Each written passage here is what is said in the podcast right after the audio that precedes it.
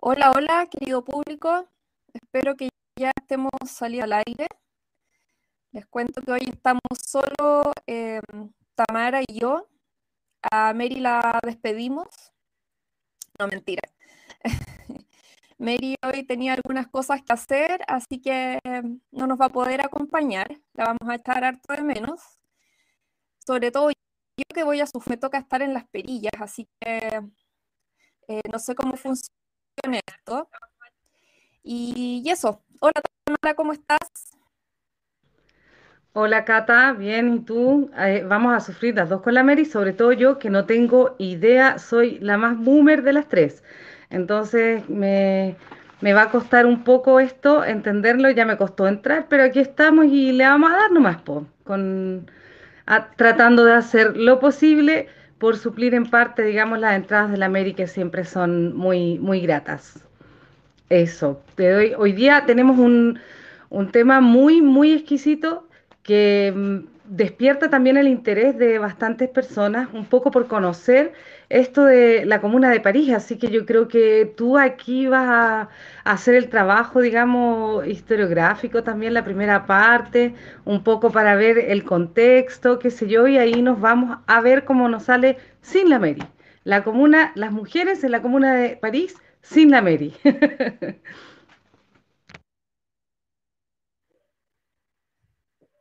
Listo, sí, nos va a tocar em, rellenar y no vamos a tener a la, a la Mary acá para las opiniones. Pero sobreviviremos y esperemos que al público también le, le guste. Bien, vamos a dar inicio entonces. Parto con la introducción.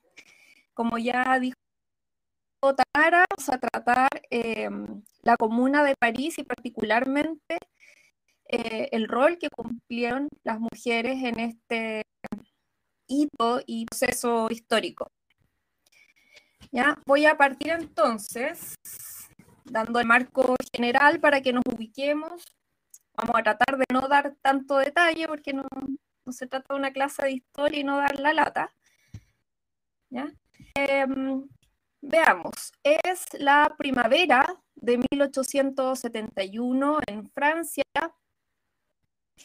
Venía viendo Francia de un invierno muy duro, de cinco meses, en los que, eh, bueno, por el modo eh, clima, eh, costó producir alimentos, no había que comer, eh, tampoco habían empleos, y entonces tenemos a una población que, disculpen si están comiendo, pero les tocó comer roedores, eh, los animales domésticos, gatos, perros, en realidad lo que encontraran. ¿ya? Eh, bueno, además de que no había trabajo, que no hay que comer, eh, además la gente tenía que pagar los alquileres, arriendos, y además, eh, bueno, tenían que recurrir a pedir préstamos a, a los prestamistas, a los usureros, así que estaba bien agobiada la, la población francesa.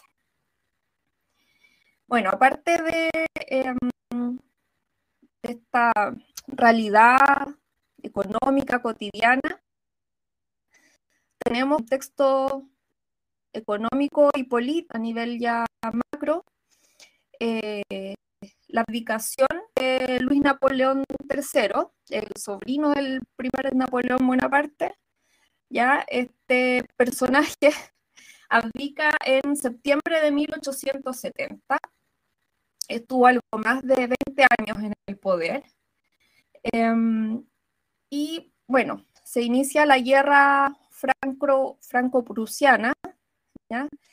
Al igual que en la actualidad, se recurre a este tipo de guerras eh, de carácter nacionalista y esta aventura de Luis Napoleón por tratar de, imitar a su tío y, restablecer el, imperio, estas aventuras imperiales.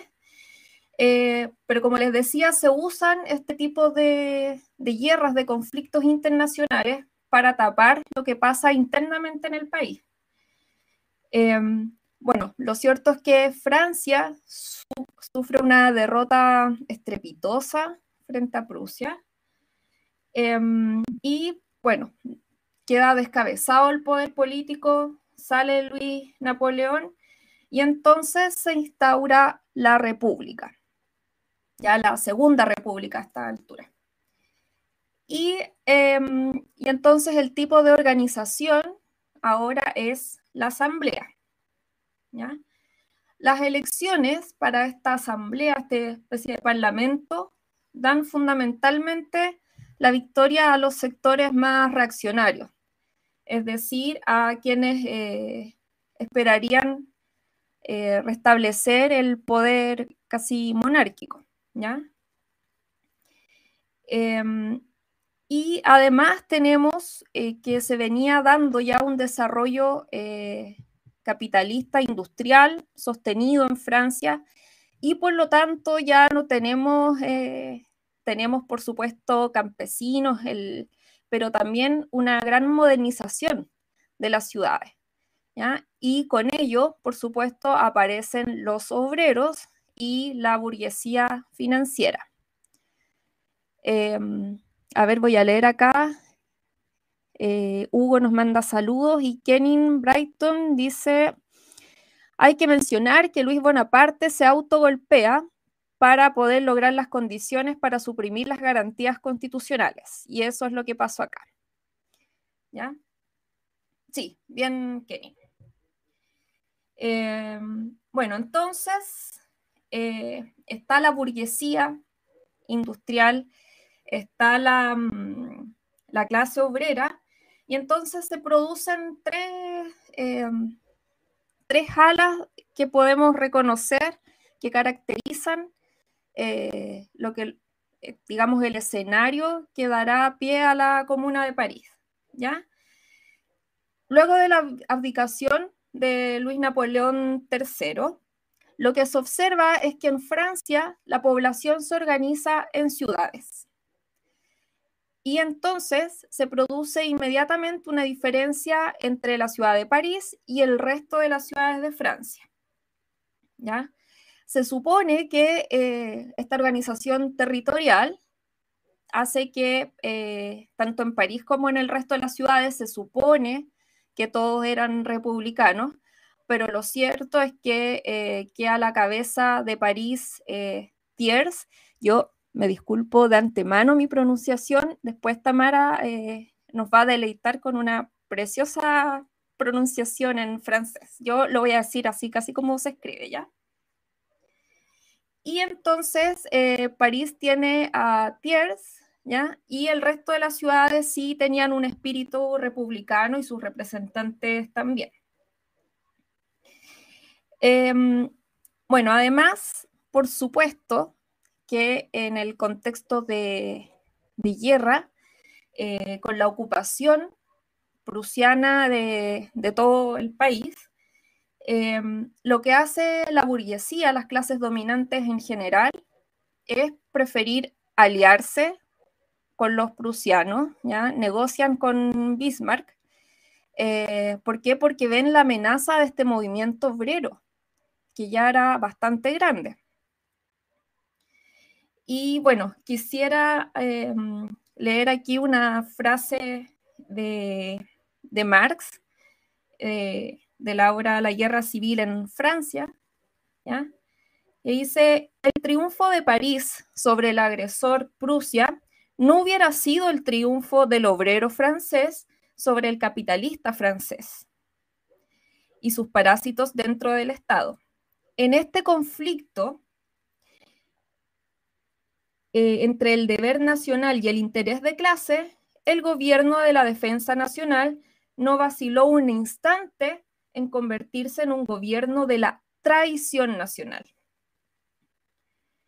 Bueno, ahí queda claro que prefieren traicionar a, la patria, a Francia, a la República, las clases dominantes, eh, frente a la amenaza, como decía, del, del pueblo.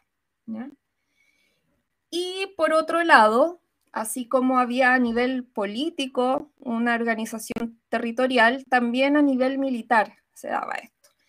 Entonces, eh, los reaccionarios tenían milicias, ¿cierto? Milicias compuestas por reclutas, ¿ya? Y como insisto, con una cabeza del ejército reaccionaria. Em, en cambio, las, el resto de las ciudades de Francia contaban con milicias en los distintos territorios y todas estas milicias sí tenían eh, un carácter de organización central a través, eh, bueno, se denominan su conjunto Guardia Nacional y se organizan a través de un comité central, ¿ya? Bueno, y este tipo de organización claramente es una herencia que venía con los franceses desde 1789. Oye, Kenin está haciendo unos aportes. Ya, lo vamos nos está recomendando algunas lecturas. Muchas gracias, Kenin, por participar siempre. Eh, bueno, entonces, eh, dentro de la asamblea, este congreso eh, de, de, la República, ¿cierto? Queda a la cabeza como líder Thiers, ¿ya? Y Thiers, como les decía hace un rato, se hace pasar por republicano, pero la verdad es que es un reaccionario. Y se propone entonces al observar que estaba el movimiento del pueblo mucho más radicalizado, eh, lo que quiere hacer es descabezar a los líderes de ese movimiento y, em, y además tiene mucho miedo porque la Guardia Nacional, es decir, este ejército de los territorios del resto de las ciudades que no son París, cuentan con unos cañones, ¿ya? Y esos cañones se encuentran ubicados en la colina de Montmartre. Y entonces eh, Pierce planifica una operación para quitarle ese armamento al, pueblo. Y así el 18 de marzo de 1871 comienza esta operación de ataque al pueblo. Comienza en la madrugada y son las mujeres y los niños los que se dan cuenta de estos movimientos en las calles de París. Salen a las calles y con mucha valentía se enfrentan a los soldados. Ellas en ese momento no estaban sin armas, no era de madrugada y por lo tanto eh, hacen dos cosas. Por un lado, eh, le profieren insultos a estos soldados, pero además, como eran reclutas, ¿cierto? No estaban como por voluntad en, el ejército, entienden que se puede invitar a estos soldados a rebelarse frente a los líderes y a unirse al pueblo. Y precisamente cuando los líderes de este ejército dan la orden de disparar, deciden no hacerlo y se unen al clamor popular. Y es así entonces como se instaura la comuna de París.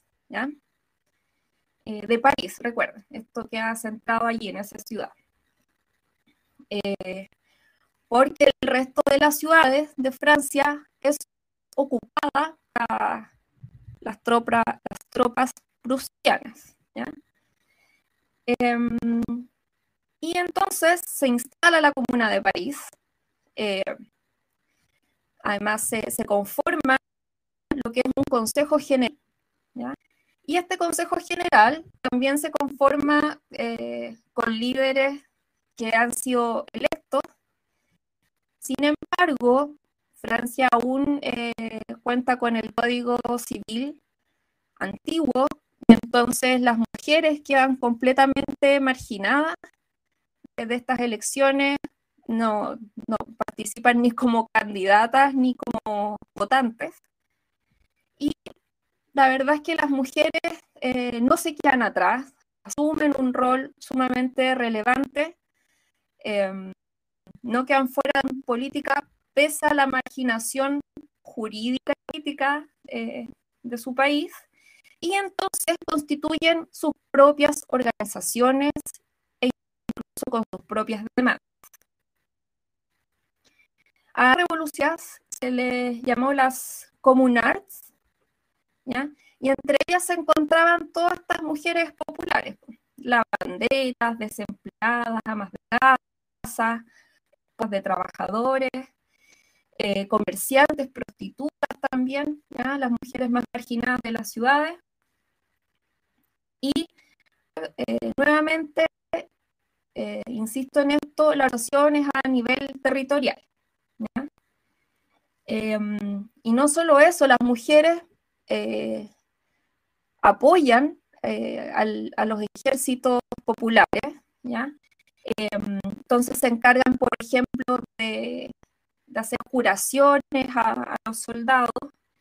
Em, y además, eh, por supuesto, eh, como les decía, generan sus propias organizaciones. Eh, entre ellas destaca la de Mujeres para la Defensa de París. Y aquí es interesante porque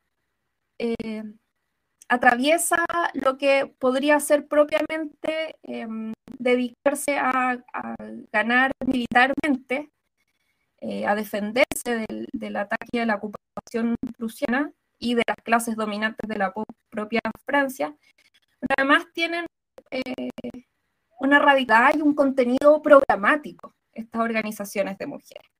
Entonces se centran en tres cuestiones. Primero, el esfuerzo para involucrar a la mujer en el trabajo productivo, la educación de los hijos y la participación en la defensa de París. Las mujeres querían tomar las querían participar, no querían quedar excluidas. Em, ¿Qué más? Organizan además, eh, como, se organizan como trabajadoras, ¿ya? y forman la unión de las cámaras sindicales federativas trabajadoras. Acá vemos entonces eh, no solo una valentía, sino que también una claridad política eh, las mujeres parisienses. Em, y a tal punto llega esa claridad que ellas identifican que el enemigo en este momento no son los, los prusianos, sino que el enemigo son las clases dominantes de Francia, que son ellos los interesados en, atacarlo. De hecho, Francia eh, negocia con Bismarck, asume una derrota ante la ocupación prusiana, además con condiciones eh, completamente vergonzosas, humillantes para Francia. Entre esos, pagar, eh, pagar muchos millones de, pesos a, los prusianos. Em, pero así, las clases dominantes prefieren eso eh, a verse amenazados por el, por el pueblo francés. Y em, entonces, frente a, este temor eh, del, ataque de las clases dominantes a la Comuna de París, es que em, el 3 de abril de 1871 mujeres salen desde distintos lugares de París a compartir, ¿ya? Y ahí sí que aparecen como, como ejército. Y entonces, ¿cuál es el centro que van a atacar? Eh, Versalles, ¿ya? Porque ahí también está Thiers escondido, agazapado. Eh, bueno, este ataque a Versalles no tiene éxito. Eh, y la verdad es que comienzan los conflictos en las calles entre los ejércitos a ir escalando en, sus grados de violencia. Em, aquí las mujeres comienzan a ser muy denostadas eh, por, este intento de incendio, decían ellos, de, Versalles. Y, y bueno, y el 21 de mayo comienza eh, lo que se llama la Semana Sangrienta. Em, bueno, Bismarck, que estaba a cargo en ese momento, insisto, la ocupación de Francia, se dedica a soltar a una serie de presos y, lleva a, estas tropas eh, entonces a atacar, a reprimir. Eh, al pueblo, al pueblo en armas. ¿ya? Fueron, eh, fue una semana brutal, ¿ya? Em, con muchos muertos, em, con muchos perseguidos, con muchas deportaciones también.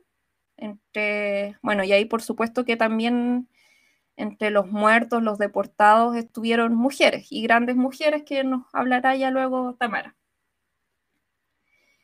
Eh, y eh, las mujeres que combatieron, incluso algunas estaban con el uniforme de la Guardia Nacional. Em, bueno, eso, y así es como la comuna de París dura eh, algo más de 60 días, ¿ya? Y se constituye en un hito no solo para las mujeres, que es lo que vamos a abordar ahora, lo que va a abordar Tamara, sino que también como la primera experiencia de un gobierno obrero en el mundo, ¿ya? Más aún, Marx no tenía planteado eh, bien eh, prefigurado cómo podría ser un, gobierno obrero, y la Comuna de París vendría a dar algunas claves de cómo, de cómo tendría que ser. O sea, eh, el pueblo llega al poder, pero es esencial que no se enquiste en el aparato del Estado, sino que apunte a su desarme, podríamos decir. Eso, doy la palabra a Tamara. Sí, doy, Denante no dije buenas noches, ni buenas tardes, ni nada de eso. A veces tendo como a obviar ciertas cosas, pero igual, bien, Cata, eh, gracias por el contexto así bien, bien preciso. Efectivamente, digamos, la Comuna de París tuvo una corta vida, 72, eh, dicen la, mayor parte, ¿cierto?, que, que duró la experiencia. Ahora, este tema es interesante y nosotros nos centramos en la mujer porque en realidad la comuna da para hacer una comuna 2, comuna 3, hay muchas lecciones, hay muchas experiencias que podemos sacar de aquel proceso histórico.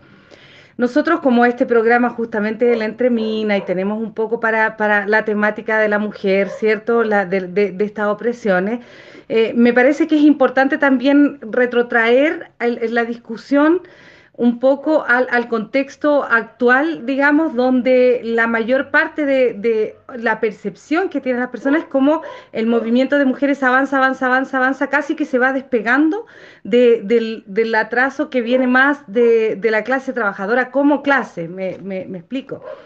Entonces yo creo que es importante esa idea mantenerla en la cabeza porque precisamente acá también hay luces, así como Lenin mandó a estudiar, ¿cierto?, a los bolcheviques, a Plejanov, eh, que dijo un tema muy interesante, pero eh, histórico, pero como pasado, y Lenin dice, es muy actual. Lo mismo sostengo yo, es muy actual, que hoy día nosotros, al menos las mujeres que nos declaramos como revolucionarios, por lo menos pretendemos ir para allá, eh, cómo empezamos a estudiar estos, estos sucesos históricos para darnos luces también sobre el mismo movimiento de mujeres. Es decir, para fortalecer la discusión, para avanzar y no para, para hacer, digamos, ni una castración, ni un relegamiento de los hombres, ni nada de eso. Nuestro propósito siempre es aportar en ese avance de la discusión. Entonces, de alguna u otra forma, hay un proceso largo, histórico, ¿cierto?, que venía ya Incluso la Revolución Francesa, las mujeres, digamos, habían tenido una respuesta de, aquellos frente a aquellos derechos que no pudo completar, que no pudo otorgar la burguesía. Es una, una revolución burguesa, la Revolución Francesa, encabezada por la burguesía. Entonces, es, todos los derechos para las mujeres que fueron planteadas a través de los derechos del ciudadano fueron del ciudadano, no para las mujeres. Entonces, como decía eh, la Cata, digamos, había mucho retraso respecto de las conquistas, los derechos que podían considerarse para las mujeres en la participación política sobre todo la Olympe de Gouges, ¿cierto? Es quien eh, pone también esa, discusión, eh, se enfrenta eh, al poder también con, aquella, digamos, discusión sobre los derechos de las mujeres, de las ciudadanas, que finalmente ella es guillotinada igualmente. Y se, y se establece, digamos, lo que tocaba justamente Catalina, que tiene que ver con el código napoleónico, que fue un retroceso enorme para las mujeres. Entonces, en el segundo imperio, justamente, como decía la Cata, la situación política que vivían las mujeres en aquella época era de sumisión total. Las mujeres estaban reducidas porque existía el Código Civil de 1804 que consideraba legalmente, ojo, legalmente inferiores a las mujeres, que no podían trabajar sin la autorización de sus esposos, que tenían muy poca educación, aquellas que podían acceder mm, de alguna u otra forma a esa a, la condición, digamos, de educarse eran finalmente formadas dentro de los conventos bajo los preceptos de la moral religiosa, católica, conservadora, etc. Ahora, eh, no fue la única situación de opresión, por supuesto que había también situaciones eh, económicas, sociales, de orden que, que ya fueron presentadas, ¿cierto? Pero el panorama opresivo para las mujeres más o menos esa, muy distante de garantizar cualquier derecho político o participación. Pero como habla, la Cata puso, digamos, un, un, evento que parece bien cualitativo en el salto que pegan las mujeres después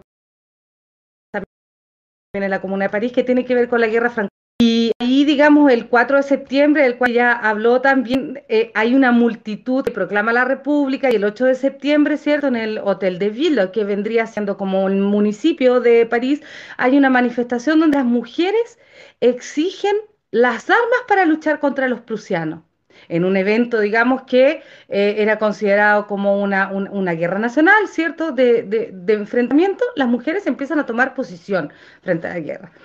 Y el 7 de octubre entonces exigen ellas participar en los puestos de avanzada para socorrer a los heridos. Eso no estaba permitido hasta ese momento. Entonces, el panorama de las mujeres que, se da, digamos, en 1870, o sea, estamos hablando un año antes de la, del 71, que es justamente el evento de la Comuna de París, existían condiciones, además de las opresivas y de este avance que venían dando en aquella guerra franco-prusiana, fíjense ustedes que el movimiento no, no va en retroceso, sino que empieza en avance. Ellas comienzan a tomar un protagonismo, eh, incluso a exigir eh, esto de, las armas para, para, la autodefensa, son mecanismos de autodefensa de, de las mujeres. En 1871 el, el, panorama social y económico era bastante precario para nosotras las mujeres. Existían en el anuario estadístico de, Francia, ¿cierto? En 1871 existían 114 mil trabajadores, de los cuales 62 mil eran mujeres. La mayor parte de ellas pertenecía a, o eran obreras textiles, ¿cierto? y eh, trabajaban de 2 a 14 horas. Eh, muchas veces los conventos hacían esta especie de, siempre actuando, digamos, la iglesia desde el negocio y desde el lucro también, mandaban y ofrecían a menor costo la mano de obra de las mujeres con las cuales disponían. Pero además de enfrentar aquella condición eh, social donde un salario de una mujer, por ejemplo, era de 50 centavos frente a 2,5, que era, perdón, entre 50 centavos y 2,5 francos, ¿cierto? Eh, frente al salario de los hombres que era el doble. Entonces, en ese contexto, digamos, además, eh, la prostitución empieza a, abrirse espacio frente a esas condiciones miserables de vida, obviamente, incluso para las mujeres casadas, que ellas llamaban el quinto cuarto, porque podían complementar su salario ejerciendo la prostitución, digamos, en el, quinto cuarto del día, de haciendo una división horaria de la jornada. Entonces, pero no era solo aquella condición social de precarización y el Código Civil de 1804, el Código Napoleónico, ¿cierto?, que las limitaba y las relegaba a un espacio miserable, sino que dentro de la misma clase obrera también, especialmente aquellos influidos por las ideas de Proudhon, tenían ideas misógenas acerca de la mujer. Recordemos que Proudhon se refería a la mujer como un ser inferior hay algunas lecturas que hay que hacer ahí bastante eh, críticas respecto de la concepción que tenía Proudhon en la época. Entonces, la veían como una competencia en la entrada de la fábrica al mundo del trabajo, ¿cierto? A la producción de plano, pero además tenían estos preceptos de considerarla eh, políticamente también inferiores. La cosa es que las mujeres, como venían en avance, llega eh, enero de 1871 y ahí ya las encuentra organizadas más o menos en distintos grupos y comités donde destacan, o clubs, como el de Madame Agix en el barrio número 4, ¿cierto?, de, de París, que reúne más o menos como unas 300 adeptas para ir a luchar a las barricadas hay una, una, cuestión cualitativa en, en, ese episodio, porque ahí las mujeres empiezan a comprender que tienen mucho que ganar, que empiezan a confiar en sí mismas y que entonces comienzan a participar y a organizarse. El 28 de marzo, como graficó Catalina, ¿cierto? Que fue la proclamación, una, fiesta, fue una fiesta, la verdad, eh, la, proclamación de la comuna. En los primeros días eh, eh, se organizaron las mujeres movilizándose, socorriendo enfermos, moviéndose siempre en esta lógica de clase y no de género ni de sexo, sino que era una comprensión mucho mayor que tenía que ver, digamos, con el sujeto revolucionario que, encabezaba por primera vez la aspiración de tomar el cielo por asalto. Esta gran comprensión, digamos, la vemos después eh, en, la Revolución Rusa también, que, que sin, como decía Trotsky, sin la experiencia de la Comuna de París, no hubiese existido en 1917.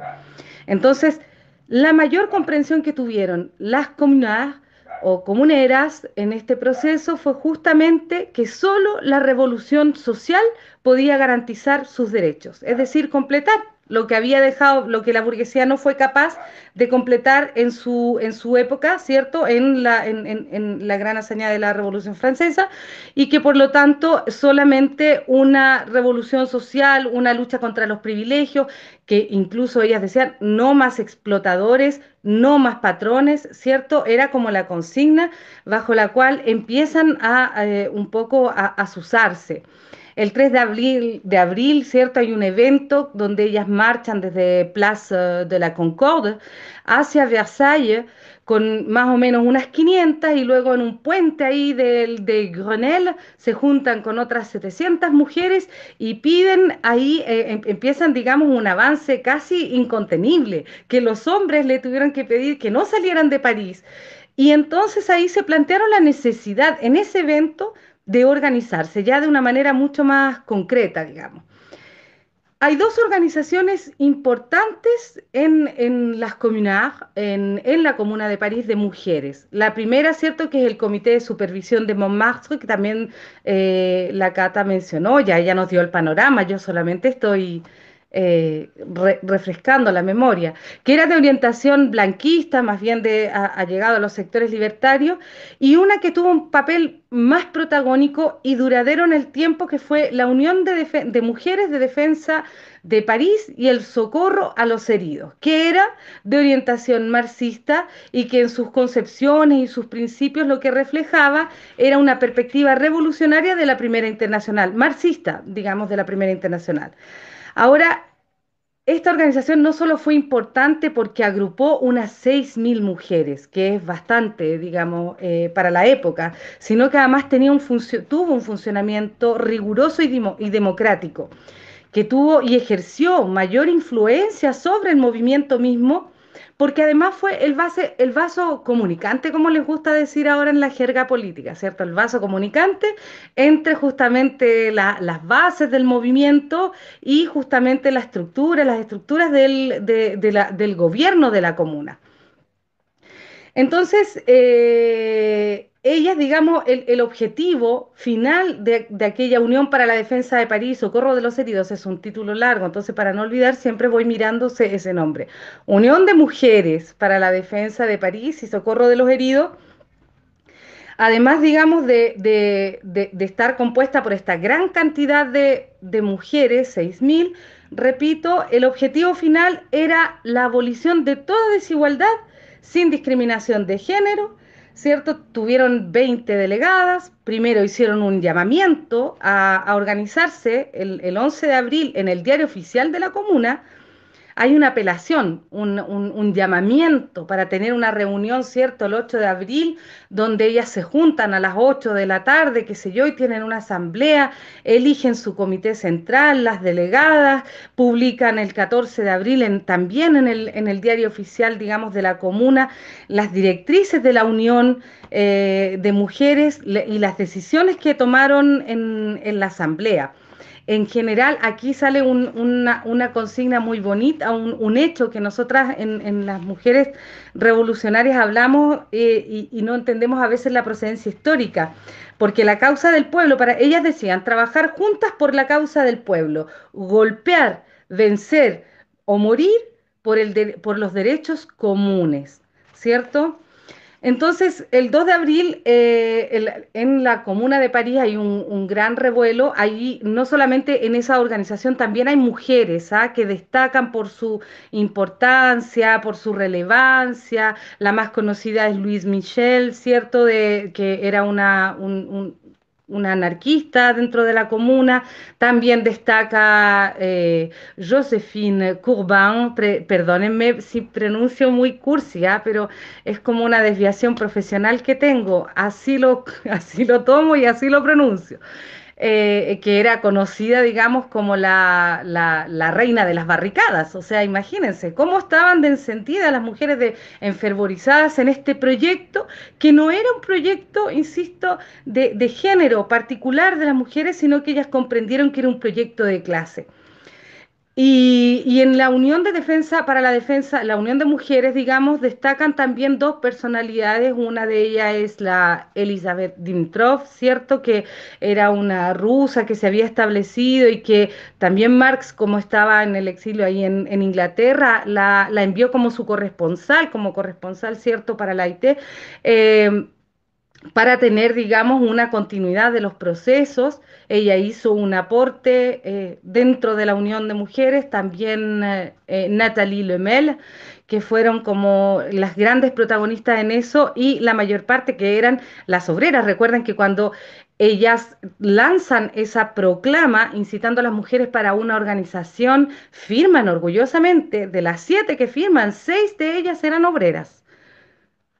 Es decir, había un componente también em, de, mujeres intelectuales, pero muy reducido respecto de la gran cantidad de composición social que nombró Catalina, las prostitutas, las eh, mujeres, digamos, del pueblo, de, todo tipo y en distintas categorías, y las obreras centralmente. El 2 de abril en, se produce, digamos, la separación en la comuna de la, de, la iglesia con el Estado y se reconoce el derecho a la unión libre, que fueron impulsadas todas estas cosas por justamente la, la, unión de mujeres, por el movimiento de mujeres en general, la separación del Estado con la iglesia y ahí se reconoce el derecho al divorcio. Em, se empiezan a, dar, digamos, también o a contemplar eh, para los caídos de la Guardia Nacional y para sus mujeres en particular, si eran casadas o si eran compañeras, no había distinción. Ellas pedían, digamos, 600 francos de pensión para las viudas, en la condición que fuese, viudas de eh, aquellos guardias nacionales caídos en, batalla. Se prohíbe la prostitución, que eso es bastante, digamos, novedoso para para la época y se levantan una serie de decretos que son eh, maravillosos y que tienen que ver también con la lucha actual. Muchos de ellos los podemos considerar muy avanzados para la época. Eh, hay un, decreto, un artículo, digamos, eh, no solamente con la transformación del Palacio de Justicia en un centro como de atracción y de diversión para los niños, eh, que era tierra y, fue proclamado París como la tierra de libertad y de asilo para todos los revolucionarios extranjeros pulsados de sus tierras. Hay otro artículo donde se crean los servicios populares encargados de embellecer la ciudad, ¿cierto? Manteniendo las flores en los locales, qué sé yo. Eh, tenían una preocupación mucho más allá, digamos, o mejor dicho, comienzan a condensar de manera práctica todo aquel movimiento con todas sus demandas y con todas las salidas. Las salidas, digamos, que ellas daban programáticas para, para en cuestiones concretas frente a la vida También es abolida la vieja escuela, ¿cierto? Porque el conocimiento del profesor antiguo ya deja de existir, porque nadie queda eh, con, el monopolio de la educación. Aquí habríamos varias sin pegas si hubiese eh, prosperado la comuna, digamos. O sea, ya no es concebida, es decir, la educación es concebida como la transmisión de un saber libresco. Por lo tanto, digamos, no hay esta institución que muchas veces, y sobre todo a la época, era justamente la escuela.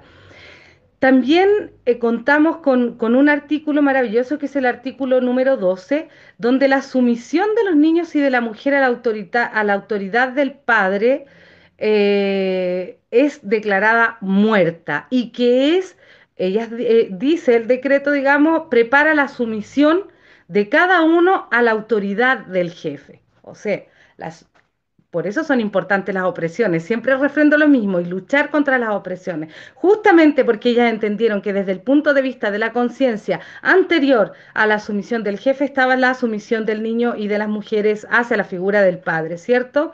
Entonces, en la comuna eh, también se proclama la libertad del nacimiento, el derecho a la información sexual desde la infancia, el derecho al aborto, el derecho a la anticoncepción, es decir, la pregunta o la, lo que había dicho al principio de, esta, de esta conversación, ¿cierto? Porque hay, es de mucho más extenso que lo que yo les estoy hablando, estoy haciendo solamente un resumen, una transmisión de cosas que uno investiga y se prepara, pero eh, hay, la comuna es para desglosar, digamos, como fermento político para analizar hoy día en cuestiones tan elementales como, digamos, la organización revolucionaria, pero también con el movimiento de mujeres. Aquellas tareas que no habían sido logradas, entonces están planteadas de manera práctica porque mm, y siguen pendientes siguen pendientes hasta el día de hoy. Muchos de los decretos que les nombré, que hacían, digamos, entre otras cosas, porque también eh, visualizaron, digamos, eh, eh, lecciones para la misma organización de los trabajadores, como la revocabilidad de los cargos, como que ningún funcionario público debía ganar más que el salario de un obrero, es decir, hay lecciones que son prodigiosas para la misma organización revolucionaria del proletariado en su historia.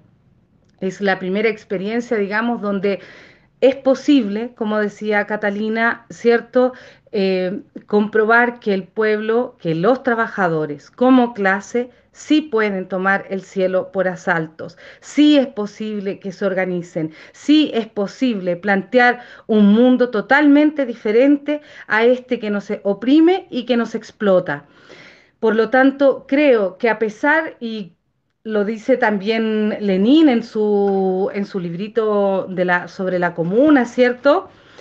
Que la experiencia de la comuna a nosotros nos debe servir no para repetir la palabra comuna, comuna, ¿cierto? Eh, innumerables veces, sino justamente, y ni, ni solo a sus combatientes, de los cuales algunos ya nombré, sino que a pesar de sus errores, a pesar de los errores, recordemos que también los tuvieron, pues eh, no, no tomaron la ofensiva, digamos, de Versalles y después fueron ahí derrotados, tampoco se tomaron el Banco de Francia, hay un artículo de Michael Roberts, ¿cierto?, sobre justamente la situación económica de, la comuna en ese tiempo y de cómo, digamos, el, amigo también de Proudhon se sienta con los banqueros franceses y finalmente los, mismos comuneros terminan endeudados y debiéndole al, banco, al Banco de París.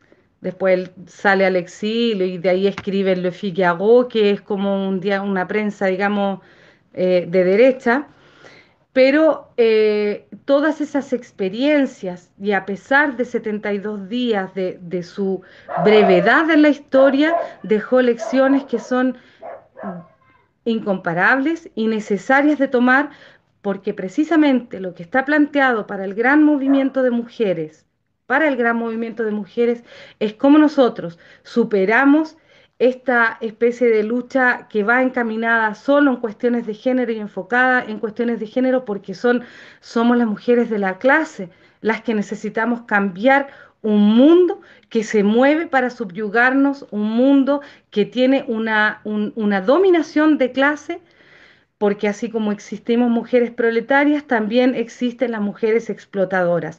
Y por lo tanto, la lucha de género solo queda con limitantes porque la gran divisoria en la historia, en la Comuna de París, en la Revolución Rusa o incluso en los años 70, en el gran avance que tuvieron también las mujeres dentro de nuestro propio país, en nuestra propia historia, en los 70 y en los cordones industriales, ha sido justamente la lucha de clases. Y con eso eh, creo que lo más importante, como decía Lenin, a pesar de esos errores, lo que nosotros tenemos que, resaltar las consignas programáticas no para repetirlas, sino que para ponerlas en el contexto del estado de las cosas existentes y formular cada palabra para avanzar en lo personal. Y aquí siempre me arranco con los tarros en un proyecto revolucionario porque eh, se sintetizan, digamos, en la dictadura revolucionaria del proletariado. Así que ahora les vuelvo a la Catalina para que ahí nos refresque con después de esta lata. Em, oye, mencionaste ahí eh, una lectura detallada de los artículos que, eh, que fueron, digamos, llevados a, la comuna por las mujeres. y, todo lo que mencionaste desde la educación sexual desde la niñez, eh, la, la anticoncepción, el derecho al aborto, la posibilidad de divorcio, eh, la lucha por la igualdad salarial y también eh, la lucha por entrar a poder votar. Em, todo eso, bueno, exceptuando lo de la posibilidad del voto, suena a todas las las demandas que hoy día se enarbolan eh, por el movimiento de mujeres y por el movimiento feminista. Eh, pero esto pasó hace 150 años atrás. Eh, y la verdad es que es impresionante que, aún hoy día estas demandas y, esto que se logró durante los 72 días de la Comuna de París eh, todavía sean consignas incendiarias, parecen incendiarias, o sea, son eh, acá la derecha, imagínate toda la discusión que se ha dado para, por lo del aborto, ¿ya? Em, entonces, por supuesto que son demandas que, siguen vigentes y es... Em, y ahí hay una diferencia clara con lo que ocurre hoy en nuestros tiempos lo que tú muy bien mencionaste, que es que las mujeres en ese momento eran capaces de poner sus demandas, pero em, no las definían como una lucha solo de las mujeres, mm, que comprendían que en la medida de que se cambiara la sociedad toda, las mujeres podían tener esos avances de participación en, la sociedad, de participación en el mundo del trabajo, eh, de acabar con la autoridad del, padre de familia y poder tener un rol más protagónico dentro de ella.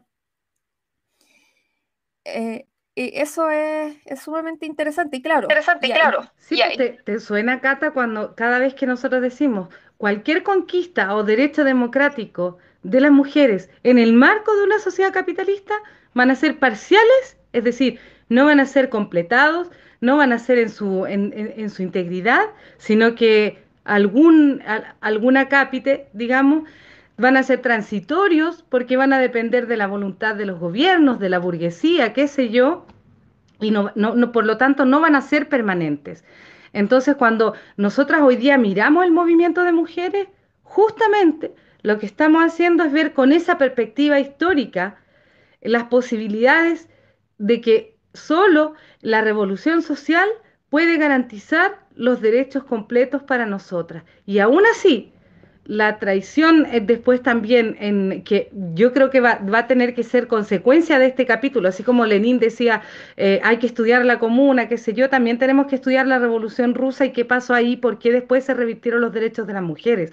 Por eso decimos siempre, nuestra lucha es antes, durante e incluso después de la revolución. Así que, no sé, por lo menos para tener siempre en cuenta que cuando decimos que los derechos democráticos no van a ser otorgados en su totalidad en el capitalismo, nos referimos justamente a esta experiencia histórica. Claro, y ahí, eh, digamos, nuestra postura es refrendada por la experiencia histórica, o sea, ahí no nos quedamos solo en el, marco de lo teórico. Fue posible una experiencia eh, de pocos días, ya de 72 días, pero fue posible. Y también lo que refleja este, la Comuna de París es que efectivamente con esos cambios radicales que apostaban a cambiar la sociedad toda, es que las clases dominantes eh, son capaces de actuar, como se decía, eh, de traicionar a la patria, de aceptar condiciones humillantes de, de derrota en una guerra, eh, incluso dejar de lado el, nacionalismo y, digamos, derrotar con brutalidad eh, estos alzamientos populares. Eh, creo que eso sí que demuestra la fuerza, lo que significó la Comuna de París y el miedo de las clases dominantes. Em, eh, claro, eso que tú dices también es otra de las lecciones, pues justamente fue lo que nos hicieron en Versalles cuando hablaba eh, que, digamos, hasta ahí no tomaron la ofensiva, sino que creyeron y depositaron confianza. Pero la burguesía es capaz de eso. Las comuneras, los niños, los hombres fueron masacrados. Hoy día hay, en Père Lachaise, que es como el cementerio general de París, ¿cierto? Hay justamente una tumba honorífica y un monumento ahí a todos los comuneros muertos, que fueron miles, no fueron 300, eh, no fueron... Eso es lo que es capaz de hacer la burguesía. Hasta esos puntos es capaz de llegar, hasta el masacrar, hasta desaparecer, hasta torturar. Nosotros, con nuestra experiencia histórica, tenemos que justamente tomar aquello porque de la burguesía nunca hay que confiarse. No existen buenas intenciones. La lucha por el poder es de una clase sobre otra y ahí no hay medias tintas, ahí no hay confianzas ni de... Pecaron desde mi punto de vista y, yo creo que tendríamos a lo mejor que hacer el tema más amplio, no solamente las mujeres en la comuna, sino que la comuna algún día, digo algún día, en general, porque hay una, una, experiencia histórica enriquecedora que nos sirve a nosotros los revolucionarios también para hoy plantearnos, digamos, los límites, las formas organizativas, cómo debemos ir y las confianzas. Los comuneros pecaron de buenas personas, por decirlo lo mismo. No sabían que los intereses de clase suelen ser feroces y sanguinarios.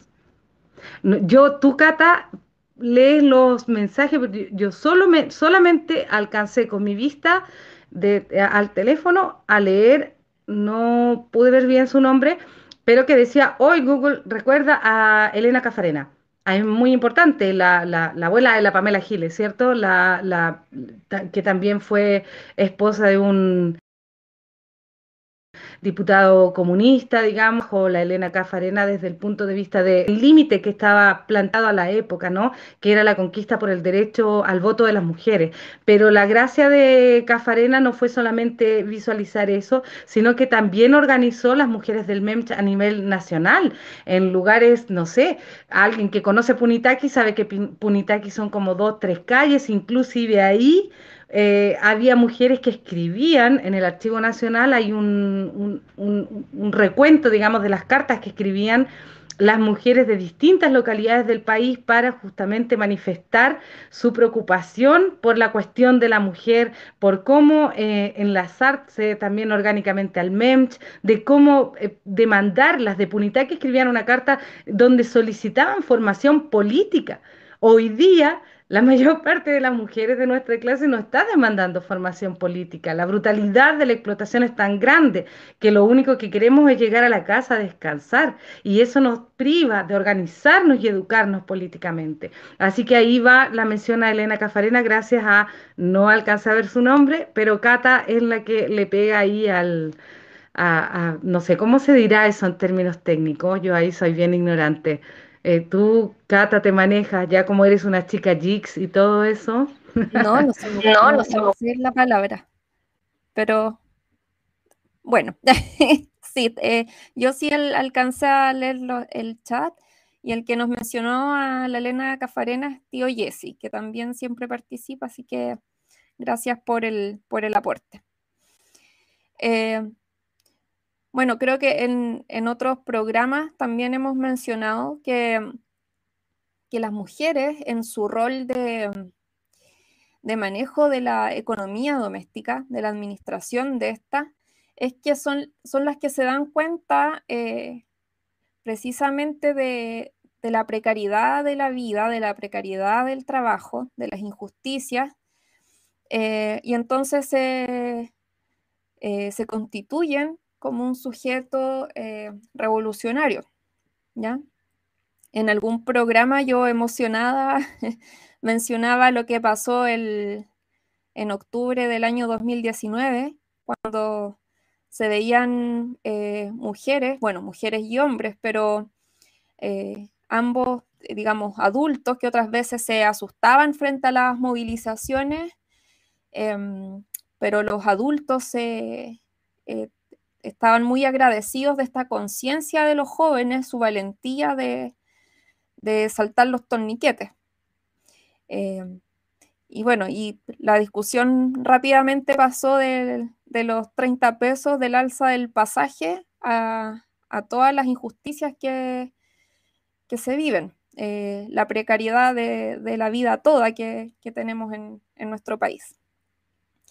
Y, esa energía bueno, hoy día está, sigue con nativos, o sea, yo no sé si ustedes vieron la noticia hoy día, cómo las cabras nuevamente se movilizaron, las del Carmela, las de, otros colegios también, y salieron de los colegios. O sea, votaron la toma del día para poder ir a refrendar, digamos, por los casos de, violencia machista eh, desde los colegios como el Instituto Nacional y en las tarrias. Por lo tanto, ese fermento en las mujeres está ahí. Yo solamente quiero decir y recordar que la burguesía también hizo muchos intentos de difamación para estas mujeres, para las mujeres de las comunidades, ¿cierto? Em, que eran buenas para la barricada, las armas, pero ellos decían cosas que de repente uno escucha de los compañeros y eso asusta. Decían que eran locas, folles se dice en francés, que eran locas, que eran exaltadas, que eran exageradas, que eran más o menos las cosas que uno escucha hoy día. Y sin embargo, fueron un impulso, la burguesía incluso las llamaba las pétroleuses, que quiere decir algo así como las petroleras, pero en, jerga, digamos, de izquierda, petrolera acá en español no tiene mucho que ver, entonces decimos las incendiarias. Y sin embargo, ninguna de las causas que están en el, dentro de, las mujeres que fueron exiliadas, que fueron relegadas, digamos, eh, matadas, asesinadas, qué sé yo, como la misma Luis Michel, ¿cierto?, que fue enviada a Nueva Caledonia y otras más, eh, la mayor parte de, de, mujeres, digamos, ninguna hay una referencia explícita que fuera una, una incendiaria en, en, los juicios y todo eso, no hay papeles, no hay testimonio donde eh, se le compruebe, digamos, que eran incendiarias así. Sí, eran mujeres de combate, pidieron armas, eh, armaron barricadas, pero no eran estas locas que pretendía estas... exageradas, exaltadas, que pretendía vulgarizar la burguesía para justamente aniquilar o despojarlas de todo el contenido político que estaba planteado como de, desde la mujer trabajadora.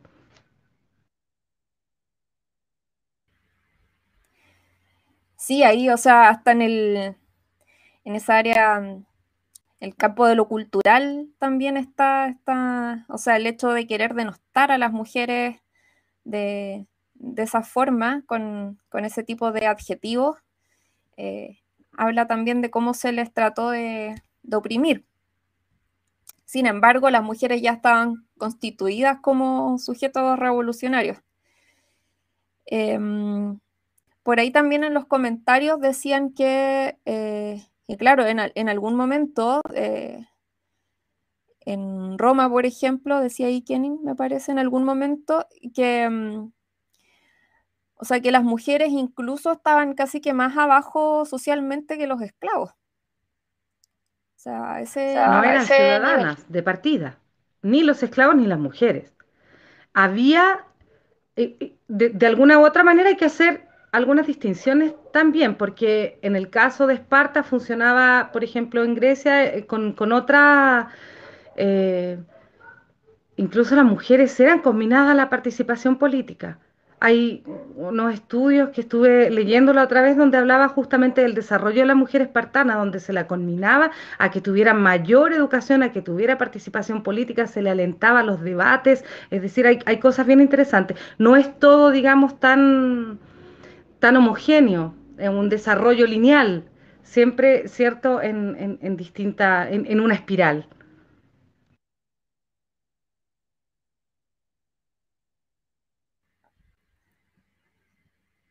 Mira, acá estoy leyendo algo interesante que escribe Kenning, que dice, la capacidad de subsistencia de la mujer hace posible que resistan a todo tipo de situaciones críticas, ya que ellas, en la medida que son agresivas, su ello es pulsión de vida. Sí, precisamente lo que hablábamos también el otro día sobre mm, este tan importante rol de las mujeres. Em, como hembras de la perpetuación de la, especie. Así que, claro, efectivamente, no solo como, como decía hace un rato, eh, las mujeres se constituyen como sujeto revolucionario por, por ser las que administran la economía familiar, la economía doméstica, y son las que eh, se dan cuenta, son conscientes de, de las precariedades sino que además está esta cuestión más biológica, que es lo de la perpetuación de la, especie, precisamente. Precisamente. Me hace recordar un poquito esa la frase de Proudhon también, que decía la función de la mujer era la procreación y las tareas domésticas y por lo tanto la mujer que trabajaba fuera de casa estaba robando el trabajo de los hombres.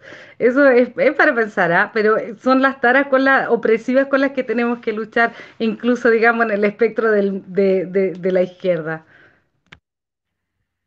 Sí, yo cuando leí esas opiniones de Proudhon, eh, la verdad es que no me las esperaba, no, nunca había leído su, su opinión sobre las mujeres.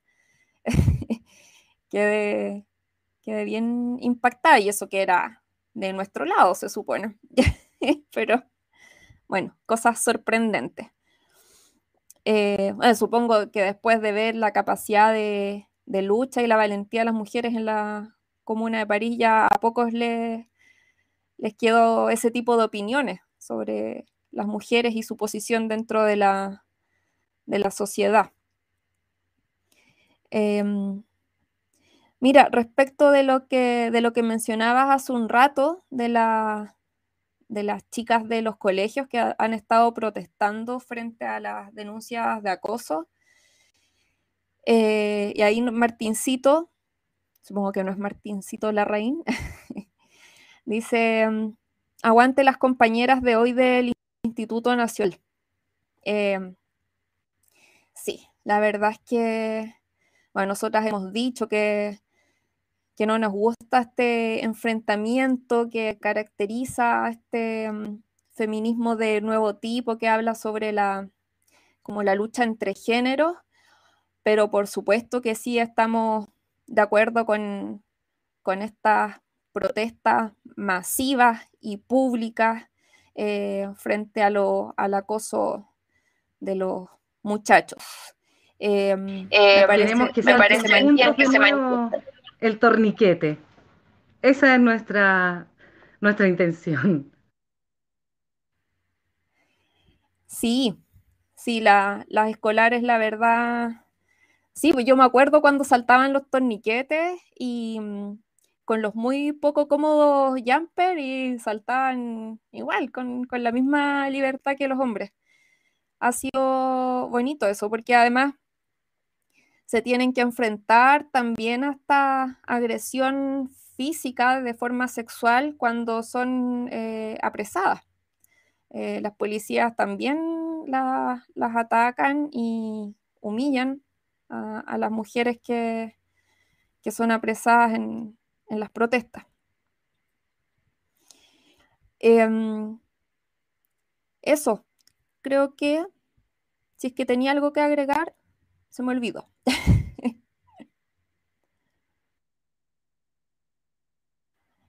Em, bueno, como te decía hace un rato, me sorprende que esta demanda de 1871 eh, suenen tan incendiarias hoy en la convención constitucional. Creo que precisamente, aunque se vivió como una chispa revolucionaria lo del eh, lo de octubre de 2019, eh, vemos aquí el, el error del, del, que hablaba hace un rato y que mencionaba Marx, que frente a la amenaza eh, de las clases trabajadoras, del mundo popular, así se ve que la, la, burguesía, ¿cierto? Estas como clases medias se podría decir, eh, con las clases más privilegiadas se unen para combatir al, al pueblo. Y creo que eso queda claramente de manifiesto en, en nuestro país. Eh, desde la vuelta a la, la, vuelta a la democracia, ese pacto, ese pacto que hubo entre la concertación y la derecha, esta defensa férrea de, del modelo neoliberal, eh, como se enquistó en el poder, como dice Salazar, la autodenominada clase política, la forma en que se legisló siempre en favor de los grandes poderes económicos y por lo creo que lo, lo importante de, de, octubre de 2019 es que nos damos cuenta todos de esas injusticias, que parecía que el pueblo estuvo muy dormido eh, o de repente con mucho miedo también tras la dictadura. Eh, nos dimos cuenta, pero hoy también estamos, seguimos depositando la confianza allí en, en algunos líderes que, que, bueno, yo creo que se observa en la práctica que se alinean todos los que llegan, todos los que al llegan al, al, poder institucional. Tengo una fe de erratas porque recuerdo que dije por la reina de las barricadas, eh, Josephine Courbin, y era Courbois, por si acaso. Corroboré porque ya estoy un poco eh, anciana y se me, se me olvidan también ciertas cosas. Esa era la primera fe de rata. La segunda, polemizar un poco ahí con la cata porque yo eh, bueno, Salazar tiene su, su, cuento también bien armado, yo tengo una diferencia, yo para mí los políticos son una casta, digamos, porque eh, no una clase, es una casta al servicio de una clase, porque no hay que confundir el, el enemigo central. Así que eso, son fe de rata ahí para que recuerden, ya también se me está olvidando el francés por desuso, así que de repente uno comete, digamos, se olvidan ciertas cosas. Sí, coincido contigo en que eso como clase política no es tal, no existe. Pero a mí me gusta ver que Salazar dice la autodenominada clase política, eso es, es muy divertido. eh, bueno, eh, ah, y otra cosa que, que, quería agregar hace un rato, eh, como decía, claro, la, la, Comuna de París se constituye como el primer, eh, la primera experiencia de un gobierno obrero en el mundo eh, una experiencia que sirve de ejemplo hasta el día de hoy por la forma de organización además. Y eh, estas cuestiones que cuando en, en, la prensa muy livianamente se habla de, bueno, ¿y qué quieren ustedes? La dictadura del proletariado. Bueno, precisamente por la experiencia de la Comuna de París es que por primera vez Marx logra definir qué sería la dictadura del proletariado y tú mencionaste las dos condiciones. Por un lado, que eh, quienes están en, la, en, el aparato del Estado eh, no ganen más que un trabajador y por otro lado, eh, la revocabilidad de los cargos. Entonces yo, por ejemplo, cuando hoy veo, bueno, uno ve en redes sociales o cuando hablas con la gente, eh, la gente habla de esas dos medidas. Pues, o sea, una cosa que les enoja mucho son los altísimos sueldos de los parlamentarios y por otra parte, eh, la gana de decir, bueno, pero si este, mi representante está votando en contra de lo que yo creo, por lo que yo voté por él, eh, o cambia las consignas de campaña en el momento en que entra al, aparataje del Estado, entonces deberíamos poder sacarlo de su puesto. Eh, me parece, que, me parece que si nosotros... Una mención ahí, ya, perdona que te interrumpa. Eh, pero una mención, cuando la María Rivera presentó el proyecto de la abolición de los poderes del Estado y la, formación de una asamblea plurinacional y todo el cuento, dentro de las medidas era justamente la salarial que no podían ganar los nuevos delegados, eh, una, da una cifra, digamos, del sueldo de un obrero, qué sé yo, y la revocabilidad de los cargos. Son parte de esa tradición histórica, herencia de la comuna.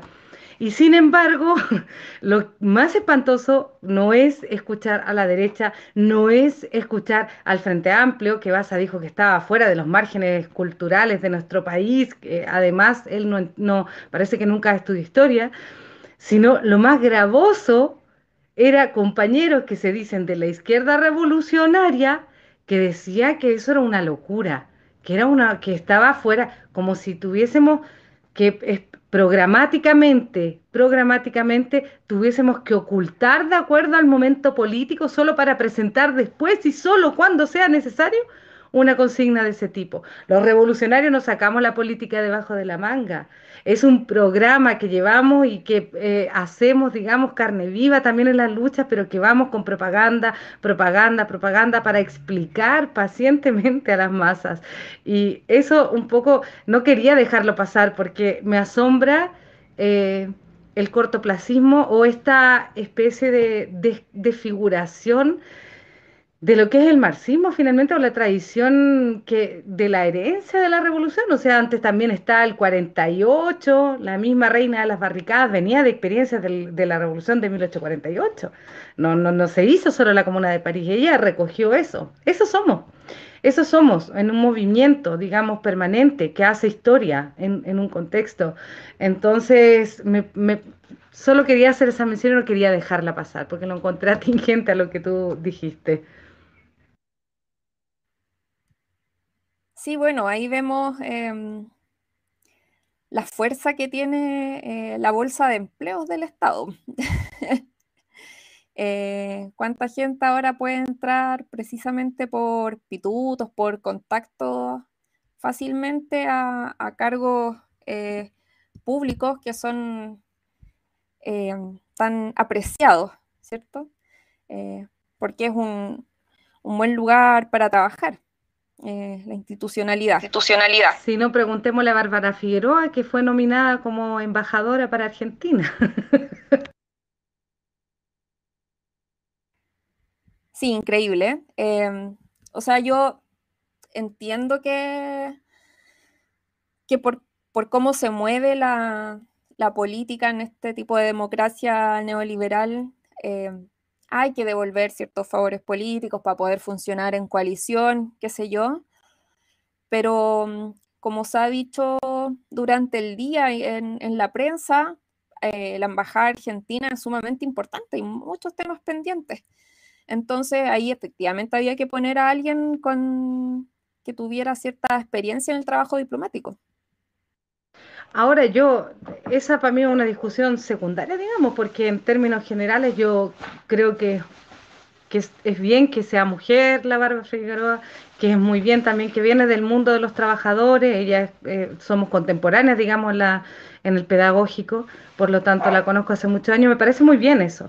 Y también porque el mundo de la diplomacia ha sido un mundo que es bien misógeno también, eh, pero de, sectores determinados, digamos, se mantiene también como esta casta que siempre se da vuelta y se van cambiando de embajada, es un núcleo bien corroído.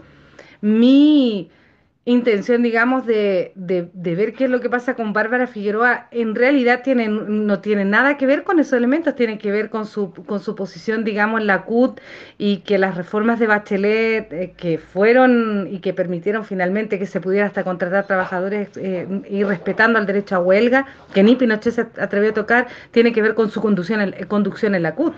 Que sea una, una, una trabajadora y todo eso me parece un avance. El problema es ¿Al servicio de quién o en beneficio de quién?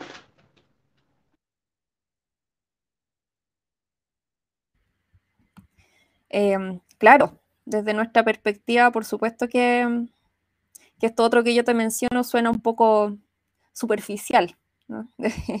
Eh, y la, increíble la Carol Cariola ya usando el tema de la misoginia eh, para cualquier cosa, o sea, ya diciendo que, todas las críticas eran pura misoginia y nada más.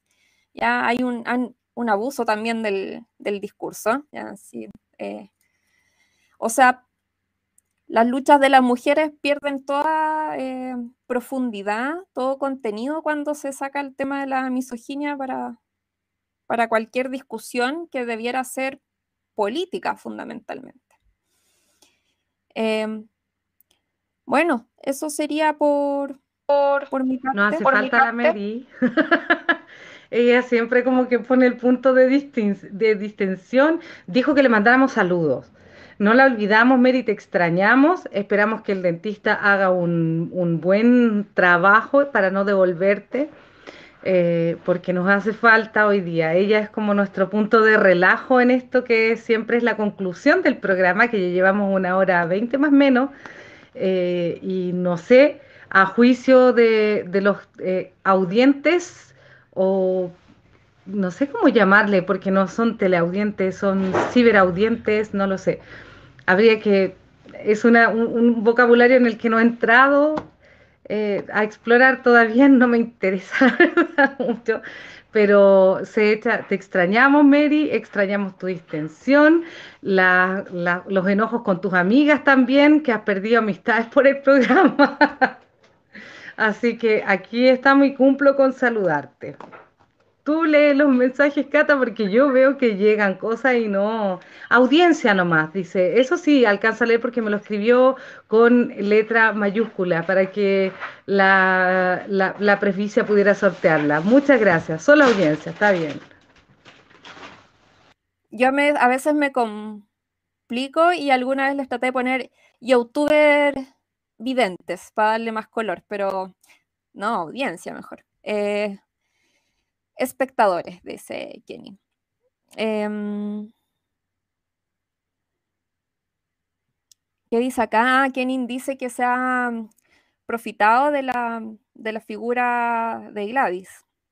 El PC después de la Gladys es capitalizar políticamente lo acumulado, cultural o simbólicamente, para poder ofrecer pega en la República a la plana alta del partido. Sí, pues, se ha usado eh, harto la, figura de la, Gladys, como volvió a aparecer eh, para el, para el estallido. Y, y sí, efectivamente, cuando murió Gladys Marín, eh, yo recuerdo que una compañera de la J me decía que murió Gladys y entró mucha gente a la J, así como una corriente potente de, de nuevos militantes al PC. Em, bueno. ¿Qué dice acá, Auca?